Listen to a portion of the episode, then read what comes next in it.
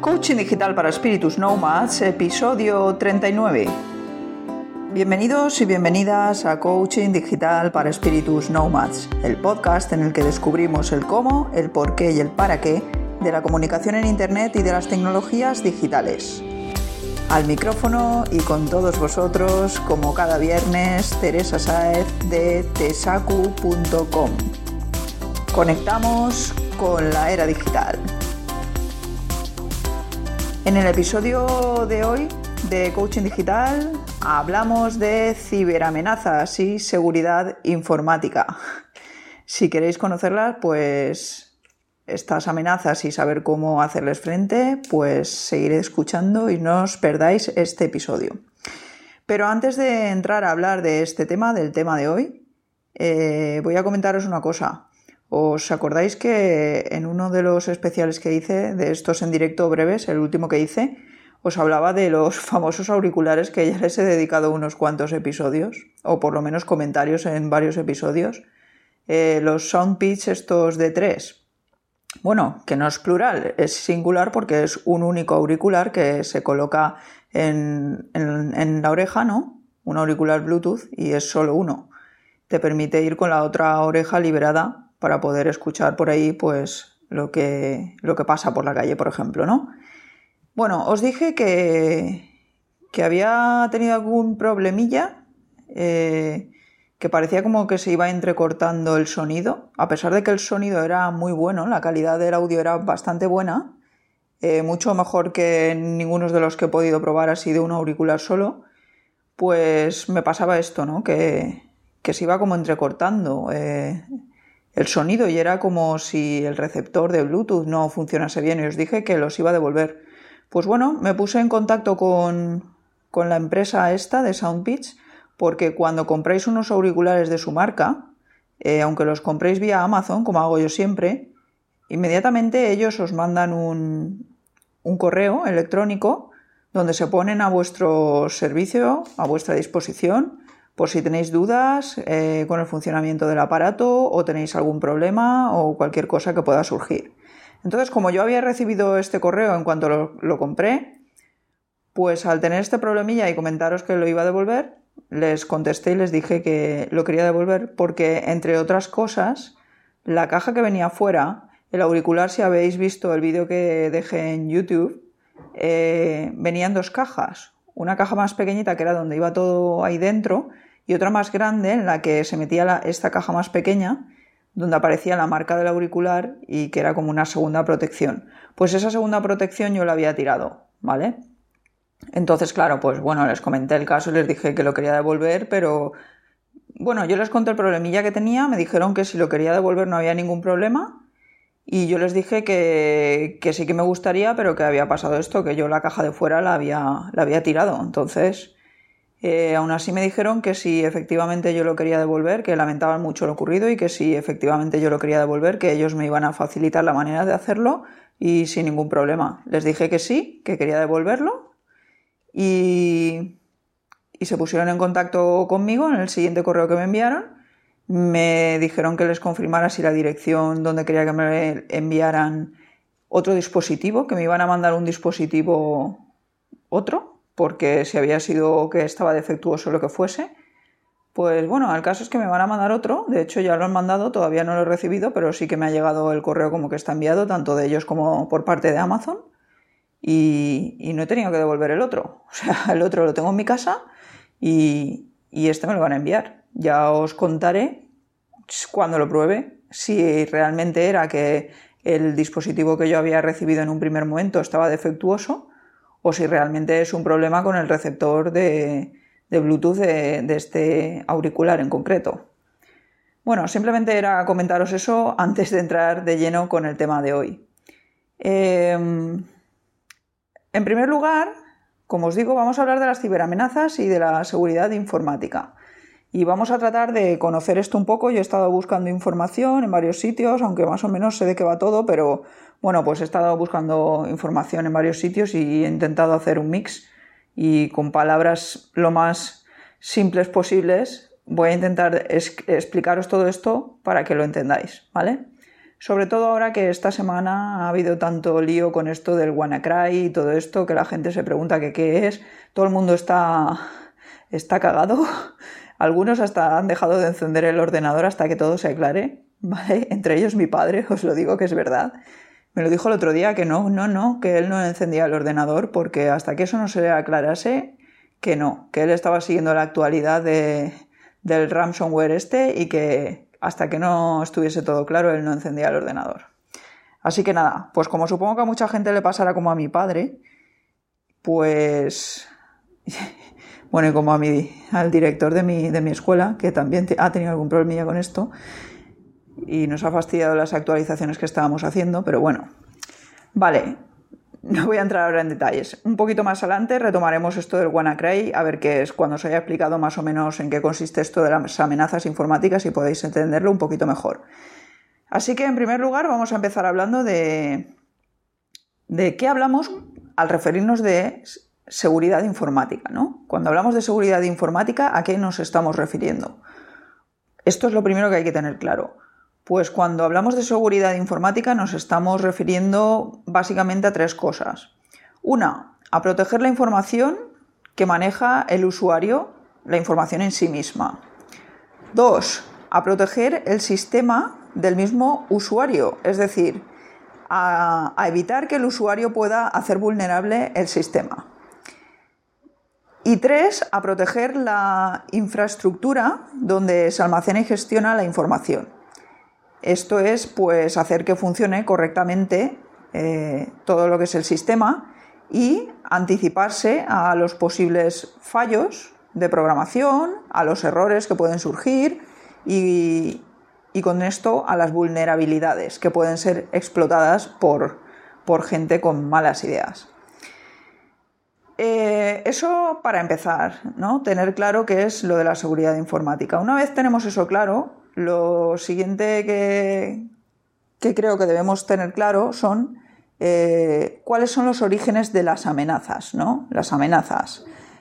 Pues aparte de posibles catástrofes naturales, fallos eléctricos, siniestros o personal técnico interno que en un momento dado se pueda cabrear con la empresa por algún tema de contrato o de lo que sea y, pueda tomar represalias y fastidiar el sistema o dañarlo, o hacer fugas de información o lo que sea, pues aparte de todo esto podemos destacar eh, las siguientes amenazas. Por un lado, el propio usuario. Muchas veces, eh, de hecho, la mayoría de la gente eh, utiliza una cuenta de administrador en sus equipos, en su ordenador, por ejemplo. El utilizar una cuenta de administrador en vuestro equipo lo está poniendo en riesgo a cada momento porque si usáis una cuenta de usuario, los privilegios están como capados. Entonces, si un programa intenta instalarse, tendrá que pedir la contraseña de administrador. Y entonces os daréis cuenta de que algo está pasando ahí y os está pidiendo permiso para ser ejecutado. Mientras que si actuáis directamente con una cuenta de administrador, tiene todos los privilegios de, acceso a todo, ¿no? a todos los archivos de vuestro ordenador. Y entonces se pueden estar ejecutando cosas en segundo plano que ni sabéis que se están ejecutando y como tenéis todos los privilegios activos, pues os podéis meter en un buen problema. Lo ideal entonces en estos casos es pues lo que hago yo, ¿no? Por ejemplo, pues en mi, en mi portátil yo tengo dos cuentas, una de administrador y otra de usuario. Cuando yo entro habitualmente lo hago con la cuenta de usuario y si en algún momento necesito instalar algo, pues entro con la cuenta de administrador. Instalar o modificar algo. Eh, antes era un rollo porque para, para entrar con la cuenta de administrador, si estábamos como usuario, teníamos como que cerrar la sesión, volver a abrir la otra y era un poquito así. Pero ahora, tanto en Mac como en Windows, si llega el caso en que estáis con cuenta de usuario y queréis instalar cualquier cosa, por ejemplo, os pide directamente ahí la contraseña de administrador, la colocáis y ya está. O sea que ni siquiera tenéis que perder tiempo en salir, entrar y todo esto. Con lo cual, pues yo os aconsejo que hagáis esto. Además del usuario, otro origen de las amenazas son los errores de programación. Los errores de programación, pues de los programas que tenemos instalados, de los sistemas operativos, eh, lo que hacen es dejar abiertas determinadas puertas, ¿no? Para que se pueda explotar el sistema. Evidentemente no se hace de manera consciente, ¿no? Eh, pero claro, es, es, es difícil no hacer todo perfecto. Entonces, pues a la hora de programar puede haber errores y esos errores pueden permitir que alguien desde fuera pueda entrar a esos dispositivos que utilizan esos programas que tienen errores y, manejarlos a su antojo.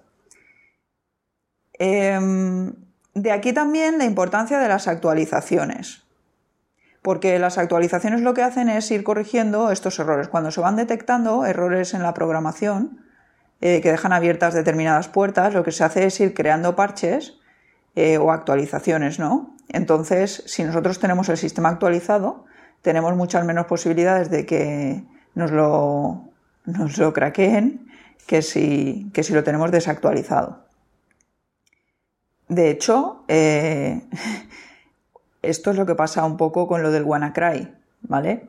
Ahí había un, error eh, en la programación que según he estado averiguando por ahí, la NSA ya lo utilizó en su momento para, para espiar a los ciudadanos y extraer información de ellos. Se trata de un error, estoy hablando de Windows, ¿vale? Entonces este error estaba y se conocía y Windows sabía que esto existía, pero no lo, no lo resolvió como lo debería de haber resuelto en su momento. Y, y, ahora ha llegado alguien que lo ha sabido aprovechar también, aparte de la NSA, y ha hecho lo que, lo que ha tenido que hacer, ¿vale? Lo que ha querido, vamos, no lo que ha tenido que hacer.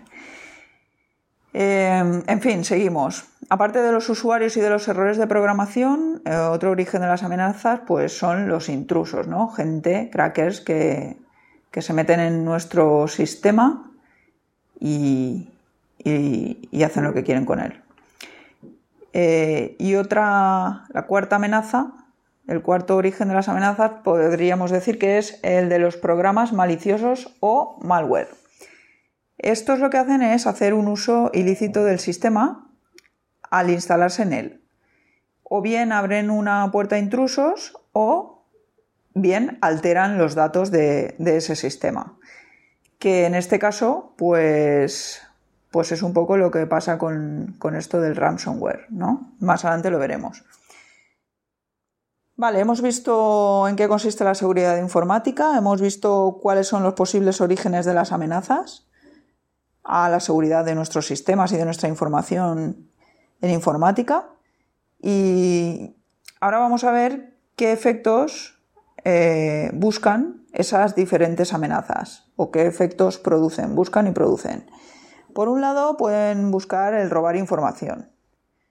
Eh, pueden buscar el robar dinero, pueden buscar el suplantar la identidad de alguien o pueden buscar el conseguir información sensible y venderla, ¿vale?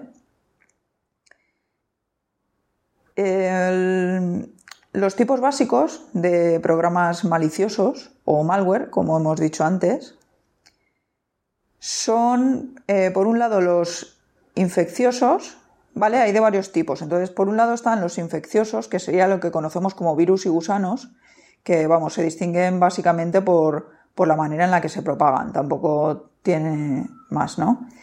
Luego existen los, los programas maliciosos ocultos, que son los que se conocen como backdoors o puertas traseras, el drive-by downloads, los rootkits y los troyanos, ¿vale?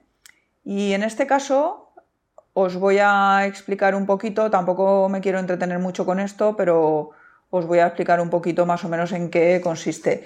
El de puerta trasera es un método para eludir eh, lo que es el procedimiento habitual de autenticación. Es una manera de saltarse la autenticación para que sin tener la contraseña puedas entrar. Em, con esto que hacen, pues bueno, muchos crackers utilizan esto, acceden de manera remota a una computadora y a partir de ahí, pues, pues hacen lo que quieran. Pueden instalar programas o pueden hacer lo que quieran. Luego, el, otro tipo de programas ocultos que hay, como os he dicho, es el Drive-by Downloads, que, esto, pues bueno, cuando, Cuando entráis a determinados sitios web se puede instalar eh, spyware, que es programas espía, o códigos que dan información de los equipos sin que el usuario se percate. No tengo muy claro si las cookies se podrían meter aquí, ¿vale? Pero yo creo que sí, que el tema de las cookies estaría dentro de esto. Lo que pasa es que en teoría cuando entráis a una página web os tienen que avisar de qué cookies se, se instalan. Pero no siempre pasa, aunque os, digo, como ya os he comentado en algún otro episodio, que esto es obligatorio.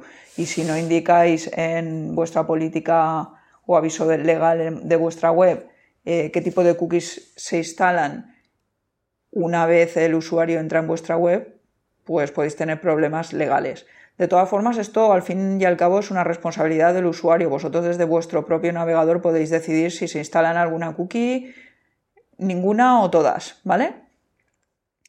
Em, por donde íbamos así, vale. Después de las puertas traseras y el drive-by downloads, tenemos los rootkits también como programas maliciosos ocultos. Y estos rootkits lo que hacen es que modifican el sistema operativo de la computadora. ¿Para qué? Pues porque instalan algo, ¿no? Y para que permanezca oculto y los antivirus y todo esto no lo detecten, pues modifican lo que es el sistema operativo. Eh, todo esto explicado así, vamos, eh, los expertos a lo mejor se están haciendo cruces con lo que estoy diciendo, pero lo estoy intentando explicar de una manera sencilla, tampoco soy una súper experta en esto y bueno, simplemente para que lo tengáis más o menos claro de qué va. Y luego, bueno, tendríamos los troyanos. Y los troyanos, pues, este término suele ser usado para, para hablar de malware que permite la administración remota de una computadora, sin el consentimiento, por supuesto, del propietario. O sea, os pueden meter algo en el ordenador y, y pueden estar eh, controlando vuestro ordenador desde lejos sin que vosotros os enteréis y sin que vosotros hayáis dado permiso. Eh, aparentemente puede parecer algo... Los troyanos tienen una apariencia a veces de atractiva o que invitan a, a que los ejecutéis y no os parece que sea nada maligno, pero luego se queda algo ahí remanente que no veis y que está haciendo su función. Vale, hemos hablado de programas maliciosos infecciosos, de programas maliciosos ocultos y luego tenemos también programas maliciosos que se utilizan para obtener beneficios. Beneficios que pueden ser, por ejemplo, mostrar publicidad, lo que es el spyware o recopiladores de información, eh, adware, ¿no? que nos pongan ahí publicidad eh, de esta con pop-ups, ¿no? Con ventanitas emergentes que nos van saltando conforme vamos entrando y parece que nos van persiguiendo por todas partes.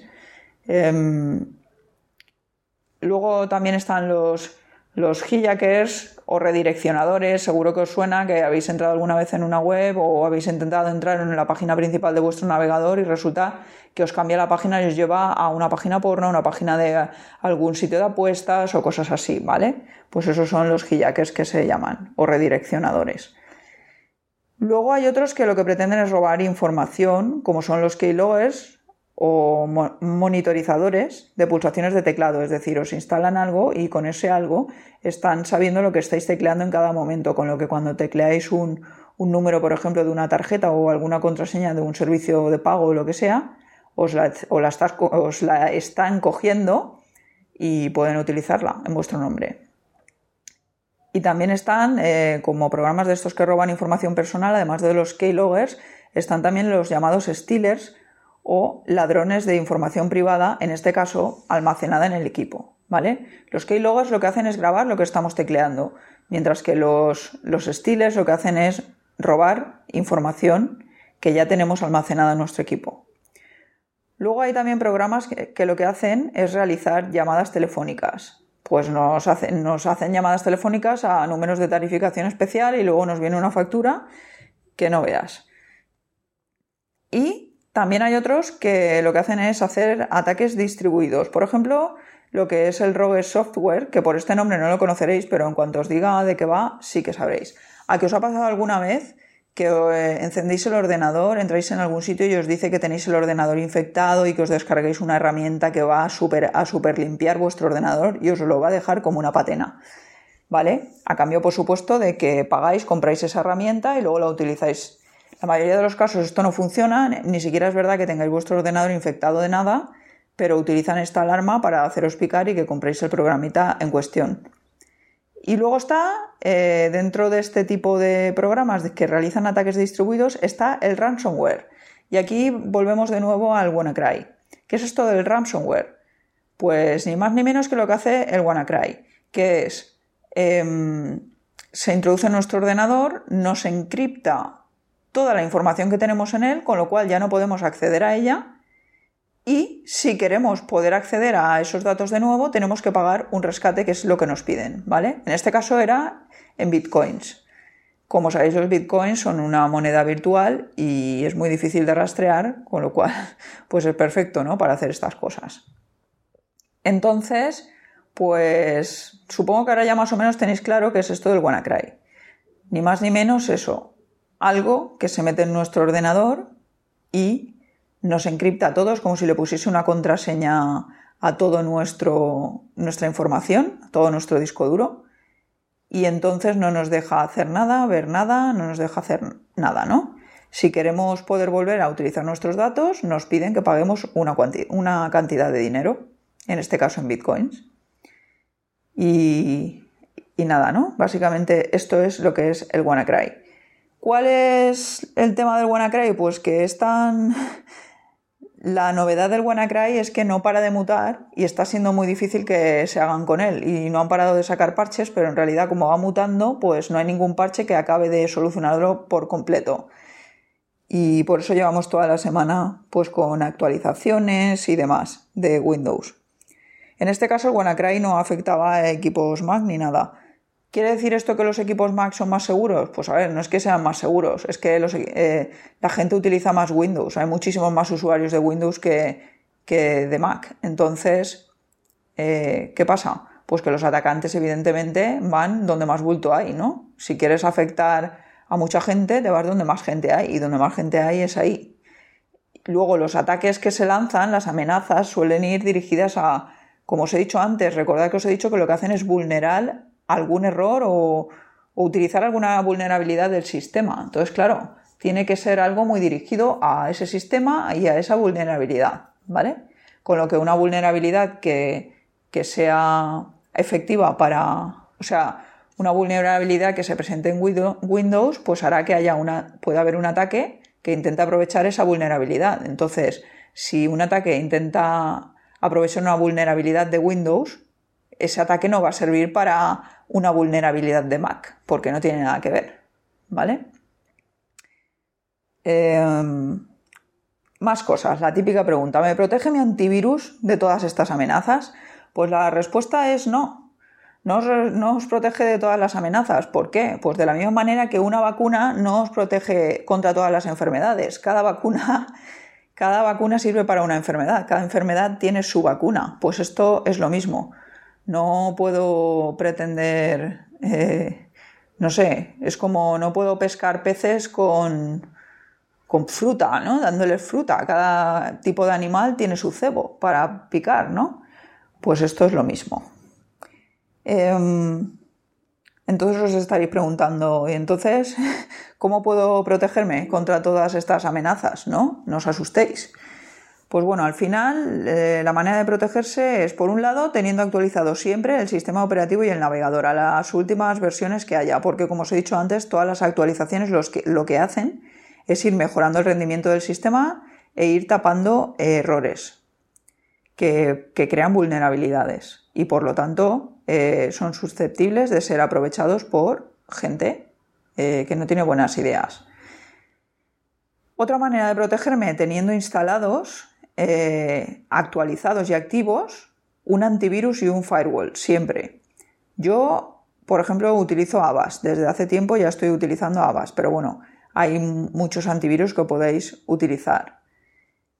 Eh, los antivirus cada vez más, pues, em, intentan llegar al máximo posible de amenazas ¿no? potenciales, a cubrir el máximo posible, pero claro, eh, si no lo tenéis actualizado, que a veces en un mismo día se actualiza varias veces, porque en cuanto se detecta un problema, el antivirus se actualiza para detectar.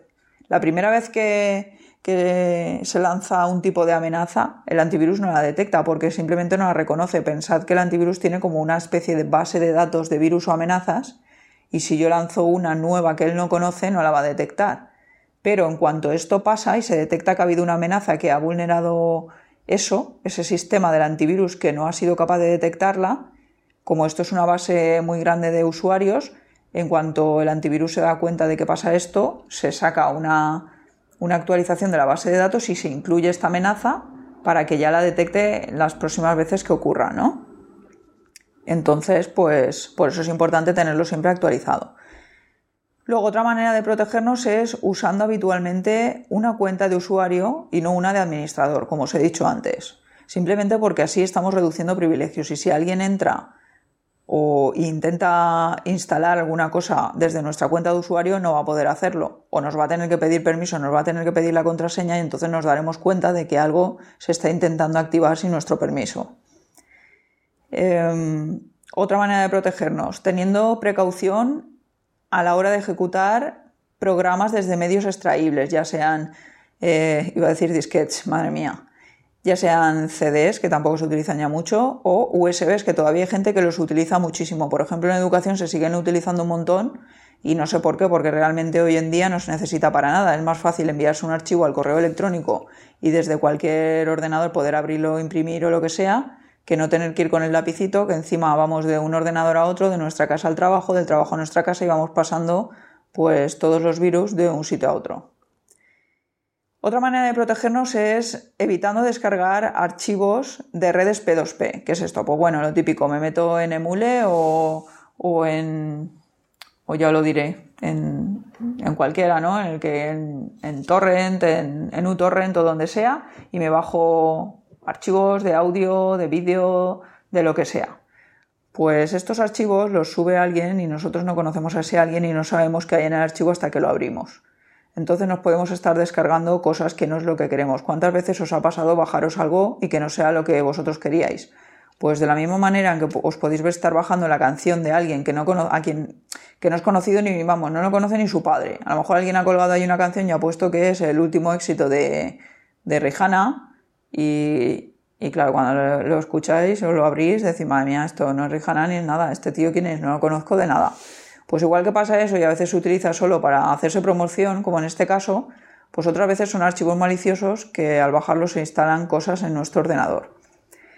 Em, con lo cual, cuidadito con esto y lo mejor es evitarlo. Luego, eh, otra manera de protegernos es utilizando contraseñas de alta seguridad. Ya sé que una contraseña de alta seguridad a veces no es tan cómoda como una contraseña de baja seguridad, pero os aseguro que vale la pena. Y si supierais todo lo que os pueden hacer, si os averiguan la contraseña, por ejemplo, de vuestro correo electrónico, porque pensad que vuestro correo electrónico lo utilizáis para todo, para daros de alta en cualquier servicio online, ¿vale? Entonces, este, con esta contraseña, la del correo electrónico, tenéis que tener especial, vamos, especial atención tenéis que prestarle a esta contraseña. Tengo por el blog algún artículo sobre cómo elegir una buena contraseña. Os lo puedo dejar por aquí para que lo veáis. Eh, otra manera de protegernos es desactivando el Visual Basic Script y permitiendo el JavaScript, el ActiveX y, y las cookies solo en páginas web de confianza. Porque como os decía antes, si, una página me instala algo y esa página no es fiable, pues no debería de dejarle que me lo instale. Entonces cuidado con esto, porque a veces simplemente con entrar a una web nos pueden estar instalando cosas que no sabemos, están ahí en segundo plano, no nos damos ni cuenta y esto hace que, que luego pues tengamos ahí algo que puede estar espiándonos información, cogiéndonos contraseñas o cargándose nuestros archivos. Más cosas, pues el realizar copias de respaldo periódicas, porque así si pasa algo, por ejemplo, imaginaros, os veis infectados por el WannaCry este, ¿qué hacéis? Pues si tenéis una copia de seguridad reciente, formateáis el disco duro, eh, formateáis el disco duro, le, creáis, le metéis la copia que tenéis de seguridad y se acabó restauráis y au. Si no, pues la cosa se complica porque podéis perder todos los datos. Y por último, pues por ejemplo en dispositivos móviles, como tablets o móviles y esto, pues descargar solo aplicaciones de lugares de mucha confianza, como por ejemplo la Google Play y la App Store. Aunque todavía incluso en estas, en estas tiendas online que tienen bastante reputación, hasta ahí se cuelan a veces aplicaciones maliciosas, sobre todo en Google Play pero bueno, ya tenemos por lo menos más garantía que si instalamos algo de, autores desconocidos, ¿no? Que sabéis que, por ejemplo, en Android tenemos la opción de poder dar permiso para instalar aplicaciones que no sean de la Google Play, que sean de, terceros. Y, y, nada más. Básicamente todo esto era lo que yo quería explicaros hoy sobre seguridad y amenazas. Esto ha sido todo por hoy. Muchas gracias por haber conectado con Coaching Digital una semana más y ya sabéis, espero vuestras preguntas, sugerencias, ideas o propuestas en tesacu.com barra contacto y vuestras valoraciones en iTunes para ver si conseguimos que este podcast llegue un poquito más lejos. Volveré con un nuevo episodio el próximo viernes, un episodio donde tocará recapitular mi aventura podcastera desde el episodio 31 hasta el 40. Ya sabéis que cada 10 episodios os cuento cómo me ha ido la aventura esta del podcasting. Cosas que he aprendido, errores que he cometido, cosas que me han pasado, ¿vale? Para que veáis que ya os dije que desde el principio, desde el primer episodio del podcast, ya os dije que, os iría contando esta aventura para que podáis ir aprendiendo conmigo a crear un podcast. Hasta entonces, feliz fin de semana y no dejéis de digitalizaros.